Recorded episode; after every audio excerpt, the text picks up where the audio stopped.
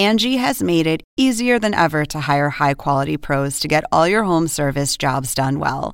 Just bring them your project online or with the Angie app, answer a few questions, and Angie will connect you with local pros who match your specific needs. Or book a service instantly at an upfront price. So join the millions of homeowners who use Angie to care for their homes and get your next home service job done well.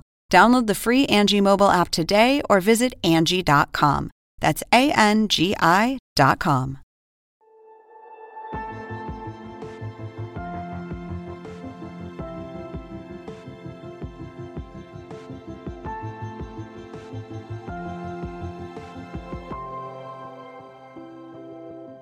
Y este domingo concluyó la visita del líder de Corea del Norte, Kim Jong-un, a Rusia, según informó la agencia de noticias rusa RIA Novosti. La visita sembró dudas sobre un posible acuerdo de armas entre los dos países en medio de la guerra en Ucrania. Voy con mi compañero José Levi ahí en Jerusalén para que nos dé los detalles del viaje del líder norcoreano. Vaya preocupación, José. Te saludo, por supuesto, eh, por las consecuencias que podría traer este acercamiento. Pero bueno, tú nos los dirás. Adelante, José. Así es, eh, Rey. Saludos especialmente cordiales.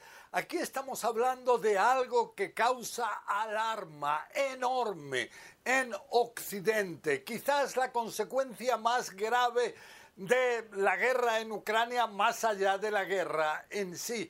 Aquí estamos hablando de que países como Estados Unidos, la propia Ucrania, Corea del Sur, Japón y también en general la OTAN están muy preocupados por este acercamiento entre dos estados que hasta ahora han sido paria por parte de la comunidad internacional, o sea, han intentado ser aislados. Entonces aquí estos dos estados aparentemente están acercándose y esto preocupa enormemente. ¿Por qué?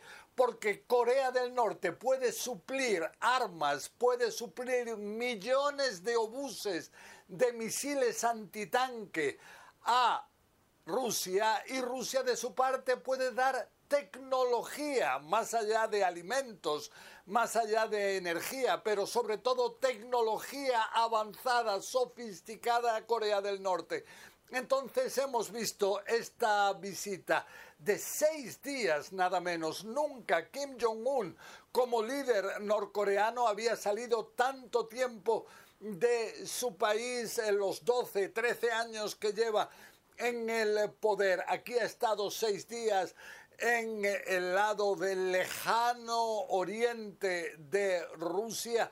Y ahí es de señalar que ha tenido un encuentro de cinco horas con el propio Vladimir Putin y ha estado en distintas instalaciones militares, también civiles, pero el hecho de que estuviera, por ejemplo, en lugares de fabricación de aviones de guerra, en lugares en Vladivostok relacionados con la flota del Pacífico del ejército ruso, todo esto hace pensar que efectivamente se está llevando a un acercamiento a nivel bélico, a nivel militar que preocupa enormemente el intercambio del que hablaba antes, de por un lado armas y por otro tecnología, puede ser especialmente difícil para Occidente puede significar una amenaza para un Estado como Estados Unidos, por ejemplo, ya que estamos viendo que Corea del Norte tiene armas nucleares. Si mejora las formas con las que puede lanzar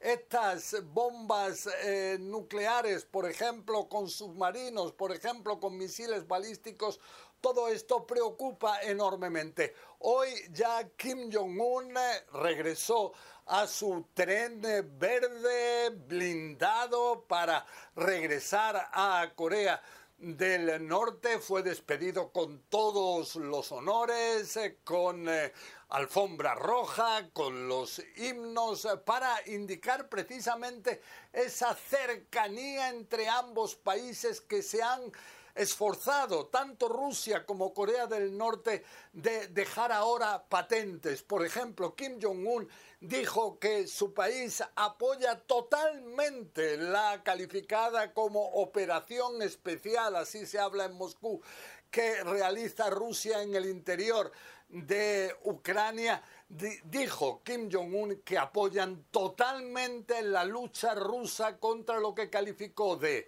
imperialismo. Rey. José, no quiero, no quiero eh, despedirme eh, antes de preguntar, despedirte antes de preguntarte algo también sumamente importante. El encuentro del presidente de Ucrania, Volodymyr Zelensky, con el presidente de Estados Unidos, Joe Biden, y que se da en medio de presiones de los republicanos para que pues, se ponga fin a la guerra, estas presiones a Washington. ¿Qué hay de ello, José?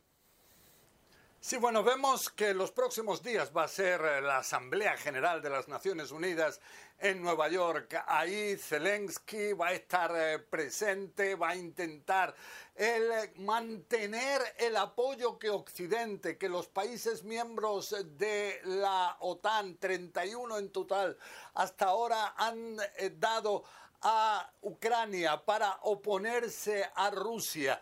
Pero todo esto, ¿qué es lo que pasa? Cada vez aumentan las dudas sobre realmente la eficacia de la contraofensiva del ejército ucraniano. Volodymyr Zelensky asegura que es muy difícil el romper las primeras líneas de defensa del ejército ruso, porque hay minas, eh, porque hay todo una red de oposición para frenar al ejército ucraniano que ha sido levantada por Rusia durante meses. Pero ¿qué es lo que pasa? En Occidente aseguran que no pueden estar en un ritmo tan intenso de suministro de armas. Ucrania requiere millones de obuses, de otras armas cada año. Rusia inclusive utiliza más y ahora sí en el futuro cercano tiene el apoyo de Corea del Norte, aún eso puede aumentar más. Entonces, en Occidente aumentan las voces que llaman a Ucrania a intentar finalizar con este conflicto y vemos también que Zelensky inclusive va a viajar el jueves a la Casa Blanca, va a viajar a Washington donde va a estar también en el Capitolio, porque ¿qué es lo que pasa? Como decías, en el Partido Republicano están cada vez más voces que dicen que no se puede continuar con el ritmo actual de ayuda bélica, sobre todo económica. Tan solo el mes pasado Joe Biden pidió 24 mil millones de dólares más al Congreso para ayudar a Ucrania. Entonces, eh, todas estas dificultades eh, eh, estarán ahora encaradas por el propio Volodymyr Zelensky, ya que su temor, sobre todo conforme se van acercando las elecciones presidenciales en Estados Unidos de dentro de un año, es que el Partido Republicano, por ejemplo, Donald Trump, pueda eh, regresar al poder y entonces eso pueda significar un recorte muy significativo en el apoyo de Estados Unidos a Ucrania.